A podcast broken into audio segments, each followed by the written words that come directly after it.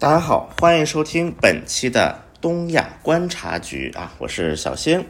那么当听到今天这期节目的时候，可能很多朋友们会很纳闷啊，觉得哎，今儿怎么就你一个人呢？呃，今儿呢，其实嗯，也如果大家对于最近的那个韩国的局势比较关注的朋友们，应该也能猜得到，这期呢就属于一个加班了啊，属于一个加班。呃，大家也都知道啊，就是在前几天的时候，韩国共同民主党的党首李在明，就是被一个不明人士袭击啊，发生这么一件事儿。其实，在这个事件发生当天呢，我就看到有很多的朋友呢，就是在那个评论区上留言，就是说啊，你要加更了，加班了啊。呃，首先呢，我要说一下啊。原本我也是考虑说，就是当天就紧急更出来一期。后来呢，也有几个考虑，一个呢就是怎么说呢？一个就是因为当天呢确实也很忙。如果关注我微博的朋友，应该也能看到我当天光直播呢也做了三四场，也又包括我自己所供职机构的一个内容哈。然后的话，嗯，还有就是，因为大家也知道啊，像东亚观察局呢，它一直有个传统异能，就是第二落点，就是其实如果只是说传递事实本身的话啊，那么我们嗯怎么说呢？就大家都能做吧？就我觉得，就是只只是一个单纯的传递信息，但是呢，我就是觉得说，我们作为这么一档播客，我们也希望呢，除了一些。原有的事实、原有的信息之外，还能够传递出一些不一样的东西啊。所以说呢，我们我呢也是在嗯等让子弹再飞一会儿吧。然后呢，就到了现在这样一个时刻，然后就说要不要再更新一期，就是当这个信息完整了之后。呃，然后还有就是，像其实大家也知道，比如说之前朴元淳首尔市长去世的时候，当时我们也是从第二落点来分析整个事件的全貌啊。当然呢，今天因为条件的原因，是就我一个人以一个单口的形式来录制，所以呢，可能时间呢也不会很长。然后呢，也就和大家大概讲一讲这个事件的一些最新的成果以及。分析点以及对于未来的一个简单展望，当然呢，比如说具体韩国政坛的一个未来的走向呢，因为我们之前的上期节目就是总结的时候也说了，说这个呢可能等到春节左右吧，因为韩国是四月份国会选举嘛，那么在春节左右应该能给大家一个比较详尽的一个分析，所以说这期呢，主要就是我们简单就事论事来讲一讲这个事儿哈。首先，关于这个袭击的一些事实呢，啊，就发生了什么？这个呢，可能不用我来讲了，因为就是网上的信息已经非常多了。那么我呢，第一个角度啊，我先想带大家来分析一下这个袭击现场的一些画面啊。那么大家相信，对于就是这个李在明袭击案比较关注的朋友呢，应该都关注到一个事情，就是说，嗯，就是说当时的一个现场那个视频。我相信大家应该都看过，如果没有看过的呢，可以在网上搜一下，都能搜得到的。那么我想说的是什么呢？就是，嗯，大家，我想先给大家分析一下现在这个画面啊。如果打开这个画面，大家应该第一眼看到的是很多人啊，很多摄像机围在那里。那么这里呢，我也给大家做简单做个解释。李在明是去做什么事情了呢？他是去的是釜山的嘉德岛。啊，那么这个釜山嘉德岛这个地方很有意思啊。首先，嘉德岛呢，它是一个嗯岛，然后它这个是做什么呢？要建新机场。因为呢，嗯，因为在釜山呢，目前就是釜山地区的机场叫金海机场，但是呢，金海机场因为它又环山，然后呢，天气条件比较恶劣。呃，如果对于航空民航比较关注的朋友呢，应该也听说过一个事情。就是我们的在籍航啊，中国国际航空公司，在籍航呢，其实整个的虽然说啊，可能我们对于它的服务质量啊，对于它的各种各样啊，也会有很多的诟病，但是在安全方面啊，其实还是记录是比较良好的，比较不错的。就在国际范围来看，那么中国国际航空公司几乎是啊，唯一一场类就是空难级别的事故呢。整整好好就发生在了釜山金海机场。当然，对于这个事故的原因呢，其实还是有各种各样的一种说法的。但是呢，就是金海机场它的这样一个地理条件啊，确确实实也成为当时造成空难的一个很重要的原因。因为最后飞机也是撞到了山上，相当于是撞到了山上，然后呢就发生了那样一场事故啊。所以说呢。对于就是这个金海机场呢，其实釜山呢一直是他有一个意见的，他觉得说，哎，我们也是韩国第二大城市，又是一个工业城市，那么我们为什么没有资格引入很多的国际航班，尤其是洲际航班？凭什么我们只能飞日本？凭什么我们只能飞中国？就是会有这样一种心态吧。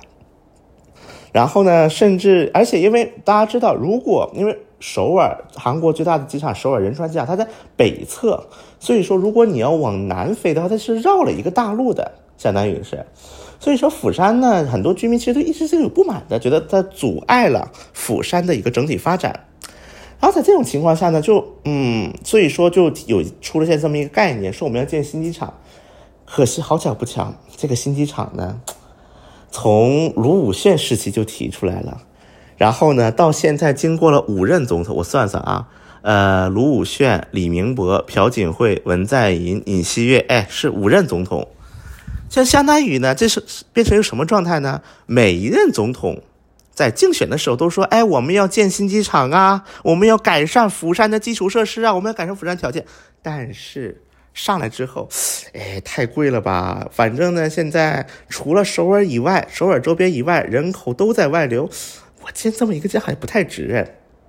以至于呢，到朴槿惠政府的时期啊，其实当时还特地叫了那个巴黎机场集团是做过一个评估的，结果评估发现扩张金海机场给出了这么一个方案，所以当时就所以说的这个加德岛新机场这个问题呢，就一直是一个很敏感很敏感的问题，就是呢每次呢被取消，然后又死灰复燃，又取消又死灰复燃，这就不断的反复啊。而且大家也应该听过东关的朋友应该也知道，就是那个釜山世博会以非常惨淡的一个结果，最后收就是收幕了。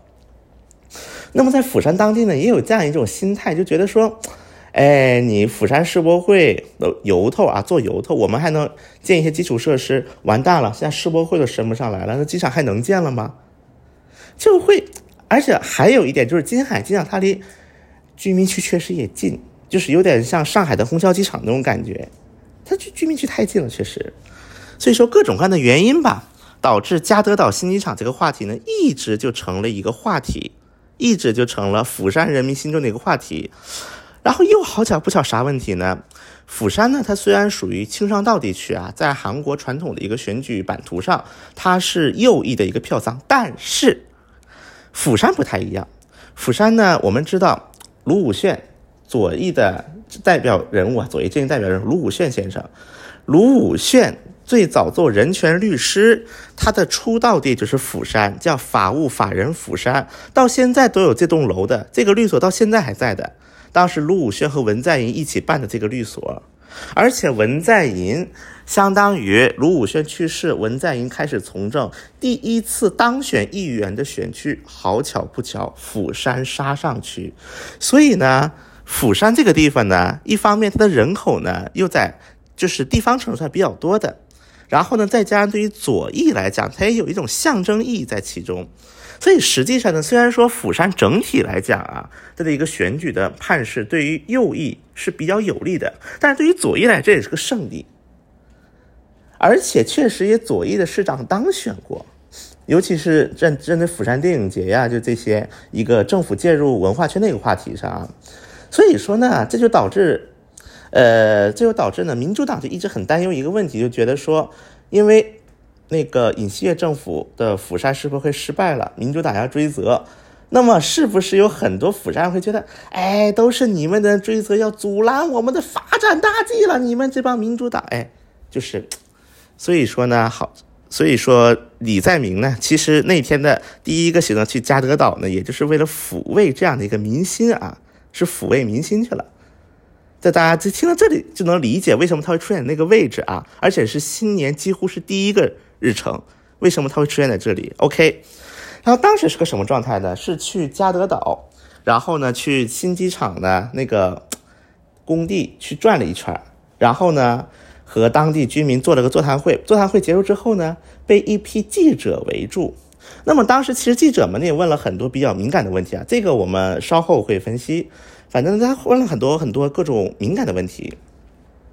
然后呢，李在明呢刚刚回答完，然后呢我们可以看到，其实在这个画面后面是有辆车的。那么当时李在明，因为大家如果很多记者不是围着里三层外三水先不同人问他问题，那么问完之后，那肯定很多记者也打算撤了，或者说写稿了。那么现场的整个氛围，它肯定是一个在分散的一个状态啊。那么这个时候发生了，我们那一幕看的是一个戴着蓝色皇冠的人突然冲出来。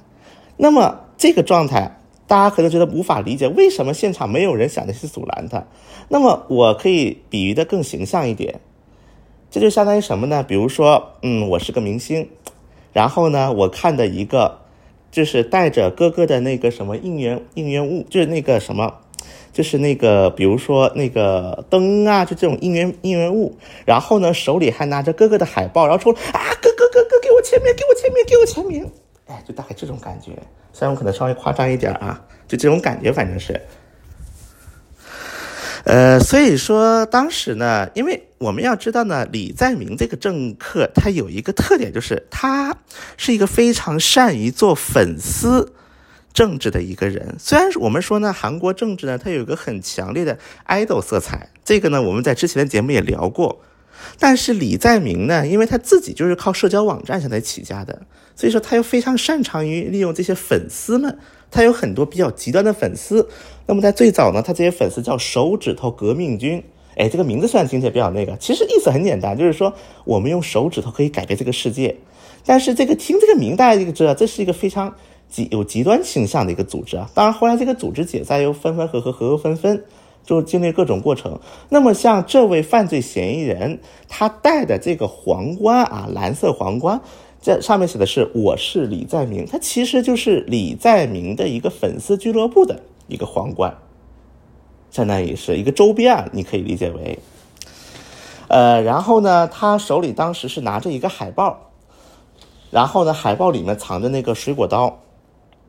那么这海报写的是什么？其实很简单，总选两百席，就民主党的一个口号，说我们国会议员争夺两百席。所以说，大家这么一看呢。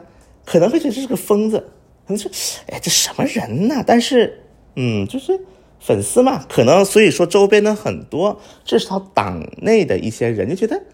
哎，李在明反正本来粉丝也挺多的，那么多一个极端的粉丝吧，好像也正常。而且啊，虽然我看大家在热搜上经常说，比如说让明星的保镖去那个什么去守着肯定更好，但说句实在话。你明星的保镖你可以这么做，如果你政客的保镖你要这么赌的话，哎，那你就完了，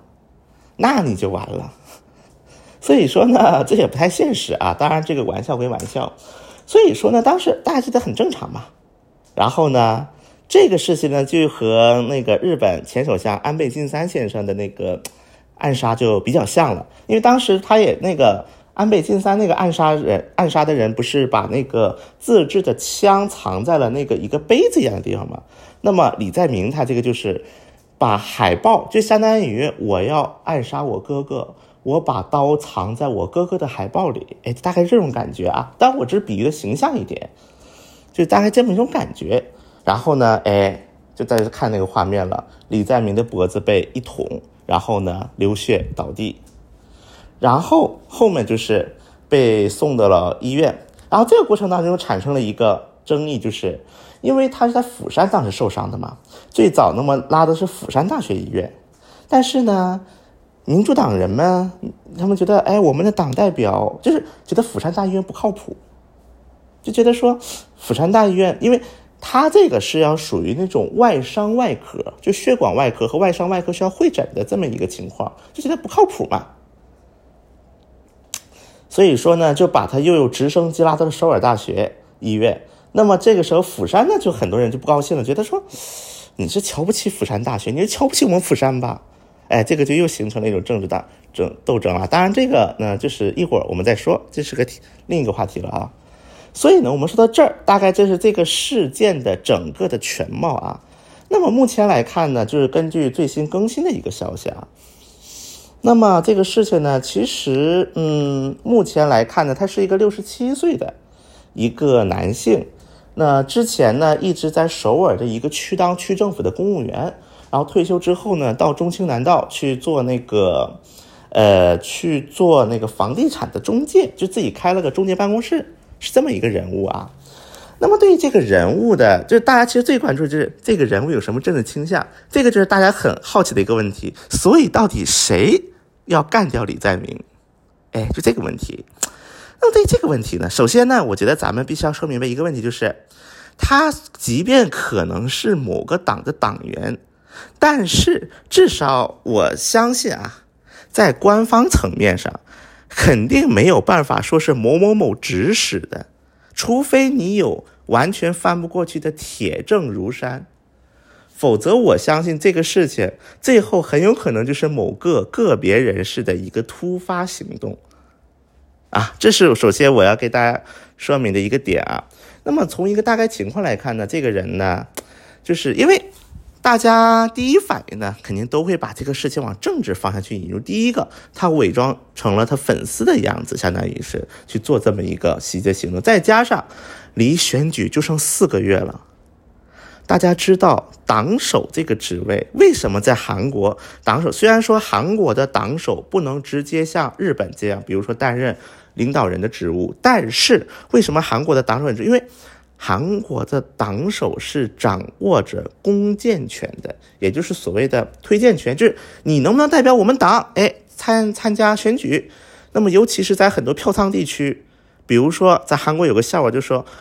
给狗，比如说在全罗道给狗贴上那个什么一号民主党员都能当上，然后在青山道的反之，给狗贴个二号也能当上。哎，就是就是形象的比喻一个票仓嘛。所以说，其实党首，因为最后他是要党首盖这个章才能去最后推荐，甚至在韩国还出过那种笑话，应该是在朴槿惠政府时期吧。当时的党首是一个和朴槿惠关系走的比较远的一个，就执政党啊，国就是那个新国家党，是和朴槿惠关系比较远的一个人。当时呢，朴槿惠试图对于这个公荐过程施加压力，就是希望很更更多推荐他派系的人。然后党首呢不乐意，就拿着公章跑到釜山去了，而且他为这个人还聪明在哪儿呢？为了不不造成借口，比如说，如果说这个党首没了，或者这个党首出了什么事儿，或者是失踪了，那么你可以说，比如说啊，党首找不到了，我党编代理职务。但这位党首呢叫金武星，这位党首就很聪明在哪儿呢？哎，他拿着这个公章，他就在到处乱转。就是在自己的选区啊，而且是到处乱转，就是记者们都拍到他了。你说他失踪吗？他没失踪，我就是不召开会议，我就是不盖这个章，但章还在我手里。哎，如果你伪造个章试试，哎，那你就完了，你就抓进去了，因为这属于伪造公章嘛。但是呢，人又在好好的，我只是不召开会议，不推荐。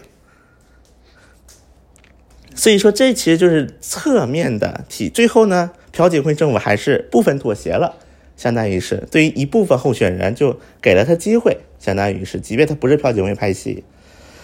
所以说这个事情就可以看成党首这个职位，其实在尤其在选举期间，它是一个非常敏感的一个职位啊。那么我们这里又说到李在明的一个遭遇问题了。那么对于李在明这个人，他大概怎么发迹的呢？我可以在 show note 我发一篇文章。大家可以仔细读一下，反正大概来讲，就是一个少年宫，就很有 story 的人，一个少年宫在和面的时候被机子摁变残，胳膊还伸不开。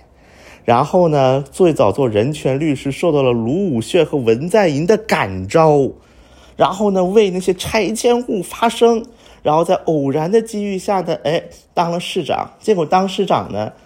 天天和那个在社交网站天天斗，就是我们所说键盘侠，就斗。然后斗着斗着呢，哎，然后呢就被大家就是他的很多主张就被大家发迹出来，因为大家发现他敢说，他敢说，别的人不敢，他敢说，所以呢就这样成了一个，就是一步步发展成为政客。那么我为什么说李在明这个人的情况很有意思呢？之前我们在聊李在明的时候，我们是提到过一个点，就是目前来讲呢，韩国检方对于李在明提了十八项指控。哎，什么指控呢？因为时间问题，咱不多讲，我只说一句话，相当于是检察认为，检察院是认为李在明每一个从头到尾干所有工作都有错，都犯了罪。就无论你当市长、当律师、当省长，还是当议员、当党员，都都干了错事儿，都干了有罪的事儿。你大概可以这么理解。然后呢，反过来，对方就是李在明，意思就是我什么错都没有犯，全都是你们在污蔑栽赃。这个就很有意思了，因为一般来讲呢，在韩国呢，首先呢，检方呢这么指控的也不多，但是呢，反过来呢，检方指控一个不认的呢，也绝无仅有。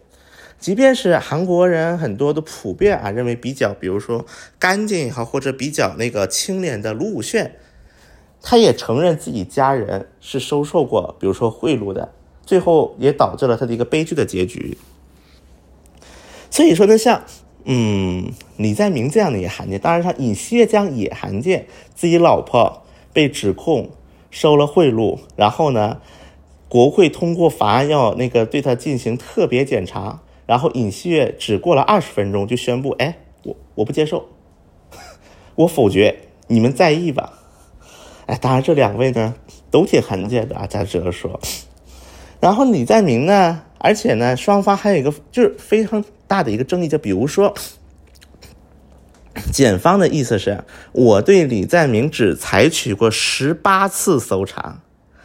但是同期间，根据李在明方面的说法，自己遭受过一百六十七次的搜查。如果我们相信李在明方面这个数字一百六十七次的话，大家可以理解为两天被搜查一次，检察院每两天来搜查一次你家和你办公室。当然，这个一百六十七和十八之间呢，当然也是有，比如标准的不同。比如说，你算不算？比如线上的搜查，比如说去你那个官网服务器做线上，这算不算？但即便如此啊，我觉得大家可可以看，就两边的矛盾其实到不可调和的地步了，这是一方面。那么这种情况呢，也导致党内，其实比如说包括像李洛渊这样的一些人士，他们就认为呢，第一个，你拉了我后腿。为了你李李在明，把整个党都拉了后腿，而且还有一个点，我们必须要说啊。虽然咱们的自媒体呢很喜欢把李在明描述成文在寅的后接班人，但这个呢其实有点错误，因为李在明和文以文在寅不是以卢武铉文在寅代表的所谓的亲吴势力，他们是两个不同的发迹路线，就是他们最早进入政界的途径是不一样的，是两条路子。所以这就相当于呢，而且再加李在明的很多政策，比文在寅要更偏左的。比如说李在明当市长的时候，他是给城南市的青年发钱的，当然不是发现金，是发代币。这个代币呢，只能在城南市的那种，比如说那种仓储超，就是市场才能用，你大超市都不能用。那么当时有人就问李在明说：“哎，你这个钱怎么来？”李在明说了一句话：“不是城南市没钱，而是城南市的小偷太多了。只要把这小偷的钱收回来，哎，就有钱了。”所以大家就可以从这里就大概听出来，两个人政策方向其实不太一样的啊。那么，所以就导致说呢，再加李洛渊这个人，我们之前聊过，他是文在寅时期的首个国务总理，然后呢，他现在。在十二月三十号，也就是下雪的时候，就想大家可以想象一下，下大雪的时候，两个人呢，就是冒着雪穿个大衣来见面，然后呢见面，最后两个人最后闹掰了，就相当于两边呢放主张完全不一样，然后李洛渊呢现在就是说要退党，就相当于共同民主党已经当时到了分裂的一个边缘了，就是已经完了，已经要拆散了。就这个状态，所以刚才我们说，刚才我们说到李在明的行程，第一站他是在加德岛，就相当于是拉动，那相当于是管理他的一个基站地嘛，为了选举的做前瞻准备。第二站，也就是说，按理来讲，他去了就是加德岛上车，他就要去卢武铉的书店，而要拜访卢武，不是不是不不好意思，不是卢武铉，文在寅的书店拜访文在寅文大总统。那么这个拜访文，它是逻辑也很明显。第一个，我才是民主党的正统，因为大家知道，文在寅对于民主党的支持者们来讲，他的地位还是江湖地位是非常高的，而且他确实，即便到目前还有百分之二十到三十的固定支持层，再加上大家好好想一想，李洛渊他的一个政治资本来自哪里？他的政治资本就来自于文在寅的支持。所以说，这个时候如果李在明去见了文在寅，然后文在寅说一句啊，民主党要为了选举团结起来呀，要一起战胜困难呐，哎，只要你说出这种话，好了呀，那李洛渊就很难办了呀。这个时候，你说李洛渊该怎么办呢？退也不对，不退也不对，就是会陷入一种很尴尬的状态。所以说呢，其实这两场活动，这就是为什么在十二月份，其实李在明已经访问了一次釜山，但是一月份他还要访问一次，这个很重要的原因。然后 OK，我们再说到那个这个犯人，这个犯人呢，他很很有意思在哪儿呢？他其就是根据民主党方面的一个人士的说法啊，其实在十二月二十二十十十二月份，也就是李在明上一次来釜山的时候，已经看到了这个人。然后他当时也是戴这么一个蓝帽子，上面写“我是李在明”，然后呢也要一直往前挤，已经挤到了李在明的车边了，但是呢最后被那个党内的工作人员给拦住了。所以说呢，到底是谁的问题呢？到底所以说，所以说呢，很民主党方面就有一种猜测，觉得这个人是一个刻故意的，就是他故意犯犯罪，有这个成分在其中。就觉得呢，说这个人是有预谋的，因为之前我们看那个安倍晋三那个暗杀那个事，就是那个那个那个，反正那个什么山山上彻野吧，反正我突然想不起名字了。他其实也是啊，也这种状态嘛。OK，所以说呢，就是也是考察过好几次嘛，也是就是找机会嘛。那么大家就猜测是不是有预谋？那么目前来看呢，首先关于党籍的问题。根据目前的一个调查结果，大概来看呢，呃，他应该是曾经在朴槿惠的时期就加入到右翼政党了，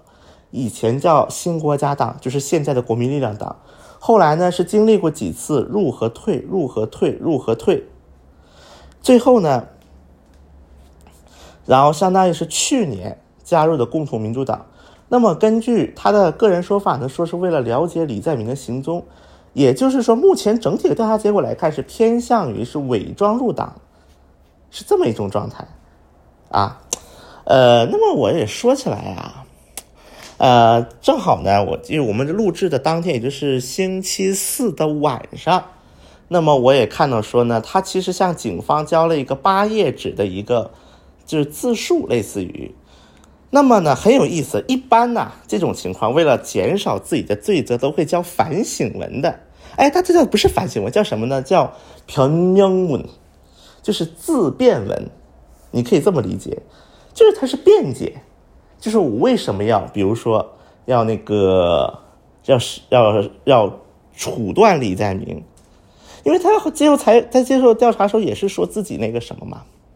是想杀掉李在明嘛。包括呢，我也当时也看了一下，就是那个电视里面，就是那个犯人他被押走的那个画面，就是人家是很光明正大抬着头那么走的，是电视上给他打了马赛克，但是他是昂着头往前走的。而且这个文章呢，虽然就全文没有公开，但是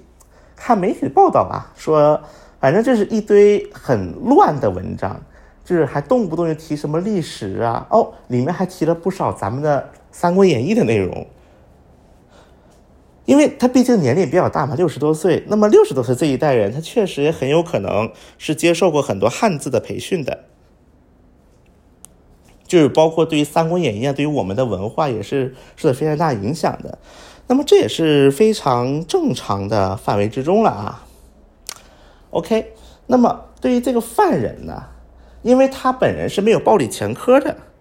所以从目前的我们的一个整体情况来讲，我觉得非常明显的一个点啊。应该来讲，这是一个偏向于政治恐怖袭击的一个问题。我觉得，虽然说呢，可能跟比如说和那个呃李在明的可能文章不太一样啊，不是不是不是政界不太不，sorry，不是文章，政界不太一样。但是呢，我觉得洪准标就国民力量党的那个前总统候选洪准标，我觉得有一句话说的还蛮对的，相当于这个就是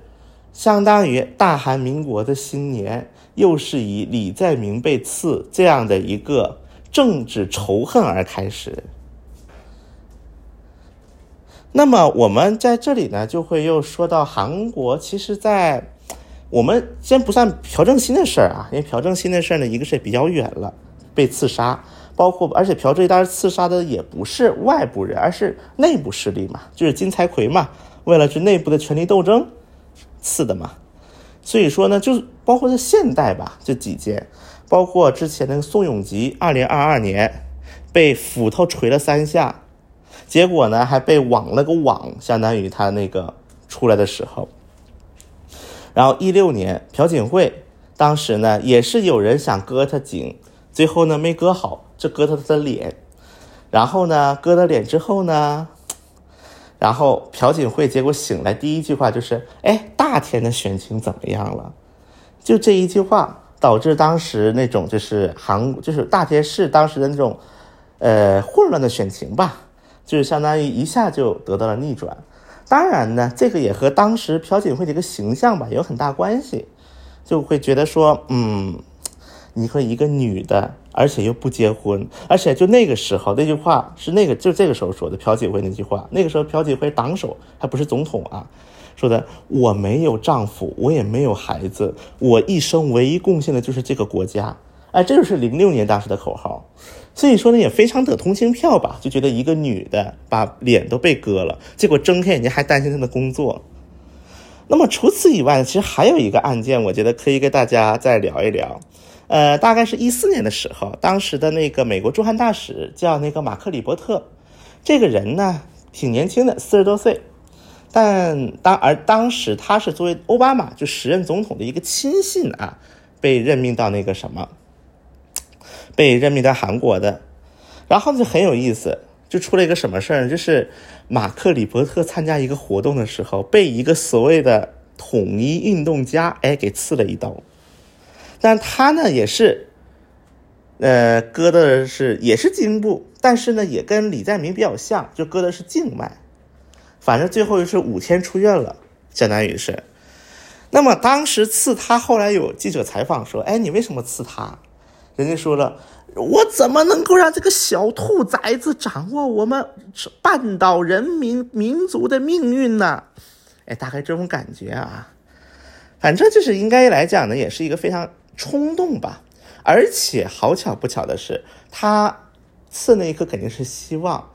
减弱他的影响力，但最后好巧不巧的是，因为这个是因为你相当于在一个国家首都，你没有防卫好人家大使。而且是同盟国家，毕竟韩美同盟那种状态嘛，就朴槿惠反而在外交上很多时候要让位于美国，就是相当于欠美国一个账。毕竟你一个好好大使，而且还不是打仗的国家，还出了这么个事儿。虽然说呢，就是慰安妇协议啊，后来就是那个韩日之间慰安妇协议是那个有各种战略的考虑啊，但是呢。坊间非常普遍认同的一个观点就是，是奥巴马摁着两个人签的，是摁着的。那么这个摁的过程，虽然说这个世界肯定不是个决定性因素，但多多少少呢，还是有一些影响的，因为带来了一层蝴蝶效果吧，我可以这么说。所以说呢，就是通过这些案件呢，大家都很都很容易发现啊，其实，在韩国发生这种袭击案呢，无外乎就是要不是选举期。就是政客容易被暴露的一个时期，容易曝光的一个时期，还要么呢，就是还要么就是那个什么，韩国国内发生一个比较重要的事件的这么一个时期，就可以概括成是两种啊。那么这一次呢，也很明显，反正是又到了那个选举期嘛。那目前这个事件对于选举会产生什么影响呢？其实呢，这个可能也不太好说啊。从目前的一个状态来，因为现在呢，可能还就是调查结果可能还需要一定的时日啊披露。但是我倒是想说一句，我觉得大家其实老说青瓦台所谓的青瓦台魔咒，那么什么叫青瓦台魔咒？其实我想过这个问题，它的根源是什么？我觉得其实就是韩国一个非常。畸形化的一个嗯权力的制约结构，才是韩国青瓦台魔咒的一个非常重要的根源。那么，尤其是呢，就呃，尤其是就比如说，我经常这么说啊，我说韩国是一个所谓的三权分立，但它的三权分立好像又不是我们理解的三权分立，就是总统他权力很大，但是他只能干五年，而且只能干一届，相当于你被撸掉了。就你权力很大，但是你又很容易被撸掉。就这样的一个权力结构下呢，那么就不得不会产生很多的制约，相互间的一个制约啊，包括一种政治上的仇恨。那么我我之前节目上我也说过，什么叫韩国是三权分立，总统是一环，就是那个司法体系是一环，就检方啊，就司法体系是一环，然后财阀是一环，三方互有优势，然后相互牵制。我觉得从这一点来讲呢，其实之前那个 LG。LG 的那个董事长那个剧本茂，当时他就说过一句话，就是在那个朴槿惠那闺蜜干政案的时候上那个听证会，因为当时 LG 的情况也比较有意思，就是相当于是捐了钱给崔顺实，但是呢看不到什么有代价性，然后当时有议员就问说，那你为什么捐钱？然后剧本茂就回了一句说，我也不想捐呢。那你你们不应该是你们国会得去制定法律去防止这样的？就是影响企业运营的一些事情嘛，就相当于有这么一个对话。虽然说这个事情呢，可能跟李在明这个事情，目前来看，你有没有办法是个完全的一比一的一个对应啊？但我觉得这样的一种，就是一个就是权力的一个结构，它的结构上的一个问题，然后外加上呢，韩国国内的一个政治仇恨，就是说，大家可以从就是通通通过那个检方。这么一个事情，应该大家就可以大概听出来了，就是检方跟李在明这一个对，就一边就说你都是错的，一边就说我一点没错，因为这个在趋势界确实也蛮少见的。呃，反正呢，我大概就是今天说了大概半个多小时的时间啊，跟大家简单理了一下，就是关于李在明这个目前的一个最新的进展啊。最后呢，我再补充一下他的一个个人健康问题啊。目前来看呢，李在明应该是没有生命危险的，所以呢，很多担心李但透就是比如说看到自媒体，因为其实我们的很多朋友呢认识到，就是李在明应该也是因为之前那场绝食，尤其是他反对那个福岛核污染水这么一个事情。对于这个呢，其实我们在之前节目里详细讲过，大家如果感兴趣呢，可以去回过头再去听一听。我觉得可能也很多通过这个，然后对他有一个比较正面的形象吧。因为之前也有韩国的记者朋友来问过我说：“哎，你们中国人为什么这么关注李在明呢？”就让很多韩国朋友都比较惊讶。我就说，可能呃，不管他实际做的是怎么样，至少他可能形象比较符合中国。因为中国人，我们就很对于金庸啊，对这武侠小说就情有独钟嘛，就像一个大侠、义侠那种感觉吧。当时我是可以这么解释的啊，虽然说这个解释我也没法说对还是不对，我只能这么解释了嘛，对吧？所以呢，就是不管怎么样吧，第一个呢，他也反正目前也没有生命危险，所以说呢，可能后面如果没有一个重大进展的话，可能就是后在后面谈韩国政坛展望的节目上，可能会再提一提那个李在明的一些就是近况了。后面应该就是，另外呢。不管怎么样，我们是坚决反对。我相信，不仅是我，包括其他两位主播，包括我们的听众朋友们，应该都相信，我们是反对以暴力的形式，以这样恐怖主义的形式来影响。当然呢，后面呢，韩国政治也会有很多精打个双引号的精彩，不是说真精彩，打个双引号精彩的事情。就比如说现在。